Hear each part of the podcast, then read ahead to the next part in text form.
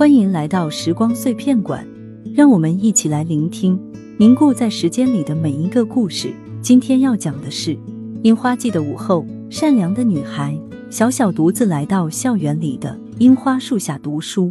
她看着天空中飘落的樱花，心中充满了歉意。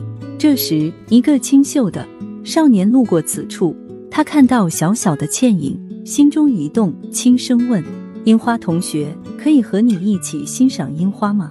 小小抬起头来，对上少年温柔的目光，他红着脸点点头。少年大喜，自己也不知为何，面对小小时，心跳突然加速，这是件新奇的体会。两人坐在樱花树下聊了起来，小小的单纯和善良深深吸引着少年，而少年的温柔体贴也让小小心生好感。他们逐渐发现彼此的存在，填补了对方生命中缺失的那一块。这份不期而遇的情感就此在樱花树下悄然绽放。就这样，在樱花飘落的季节里，两人的感情也随之盛开。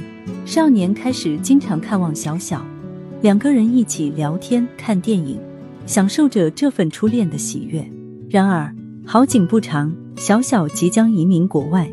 这让两人面临离别的痛苦。少年来到樱花树下，轻声对小小说：“我们的故事始于这里，也结束于这里。”小小看着少年，泪水夺眶而出。数年后，小小回到故乡，他来到当年两人相遇的樱花树下，树上的樱花已经不再如当初那般盛开，但在小小心中，它却永远属于两个人的记忆。这时，一个落寞的身影出现在树下。小小定睛一看，那不正是少年吗？少年也看到小小，他的眼中立刻闪过喜悦的光芒。少年来到小小面前，小小看着少年，泪水再次夺眶而出。少年的出现，填补了他生命中一直缺失的空洞。这份感情并未被时空阻隔，反而随着重逢而绽放的更加绚烂。两人在樱花树下相拥，而这仿佛回到多年前的春天。